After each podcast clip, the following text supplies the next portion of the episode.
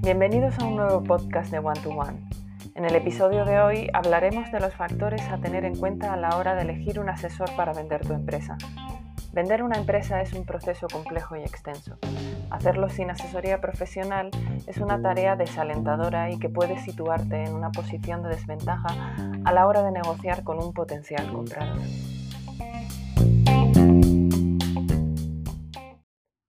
Ventajas puede aportar el contar con un asesor especializado?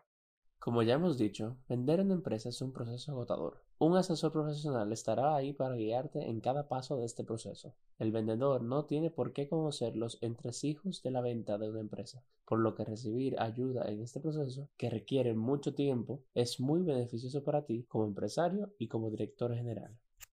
¿Cuáles son algunas de esas ventajas? Si te encuentras con un comprador experimentado, la situación puede convertirse en la historia de David contra Goliat a menos que cuentes con la experiencia de un asesor especializado. Los asesores saben lo que se necesita para inclinar la balanza a tu favor, evitando que te veas superado y en desventaja en la negociación. Además, no tendrás que negociar tú mismo. El asesor actúa como intermediario entre el comprador y tú. Un asesor experimentado se enfrentará a una negociación difícil sabiendo lidiar con el comprador. Ten en cuenta que el éxito de la venta depende de una transacción fluida. En resumidas cuentas, prácticamente todo se reduce a que tienen más experiencia que tú en los procesos de venta.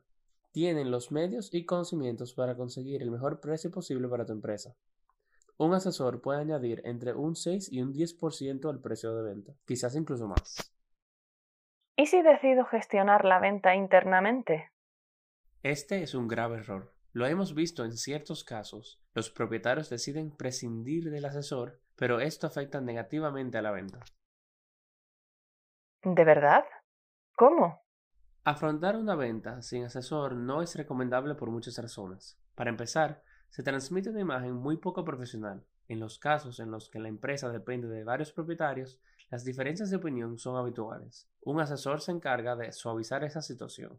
En general, los propietarios desconocen los matices del proceso de venta, y eso perjudica la operación. ¿Pero no es más barato hacerlo uno mismo? Construir una empresa desde cero es un logro increíble. Son muchas noches sin dormir, largas semanas de trabajo sin descanso, sangre, sudor y lágrimas. Un propietario que busca vender su empresa querrá ver recompensado todo su esfuerzo.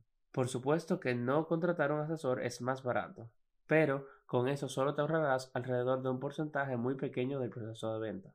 Si comparamos eso con el drástico aumento de precio que se produce al contratar uno, los pros superan a los contras y la inversión queda más cubierta. ¿Se puede recurrir al mismo asesor que el comprador? Circunstancia. Compartir asesor con el comprador conlleva un riesgo significativo de un grave conflicto de intereses. Sería como si un jugador de fútbol jugara en el equipo local y en el visitante. Hay muchas personas que dicen ser asesores, ¿Cómo puedo reconocer a un asesor verdaderamente especializado en compraventa de empresas? Un asesor no especializado intentará vender rápidamente sin tener en cuenta la exclusividad o la confidencialidad. Quieren vender lo más rápido posible para poder cobrar su porcentaje. En resumen, antepondrán sus intereses en todo momento. En contraste, el asesor especializado tendrá un plan estructurado y organizado de principio a fin además de asegurar confidencialidad. Como se benefician del mejor resultado posible, querrán encontrar el mejor comprador que pague siempre el mejor precio por tu empresa. Antes de terminar, ¿algún otro consejo para nuestros oyentes? Sí, nunca mientas ni ocultes información a tus asesores. Como asesores, queremos conseguir los mejores resultados en la venta de tu empresa. Pero no podemos conseguir los mejores resultados si nuestros clientes no son 100% transparentes con nosotros.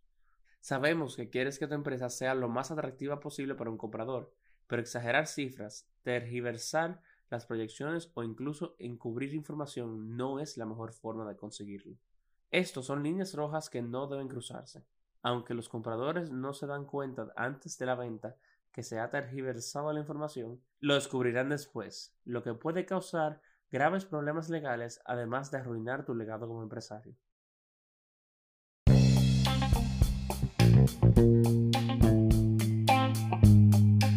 Muchas gracias por escuchar.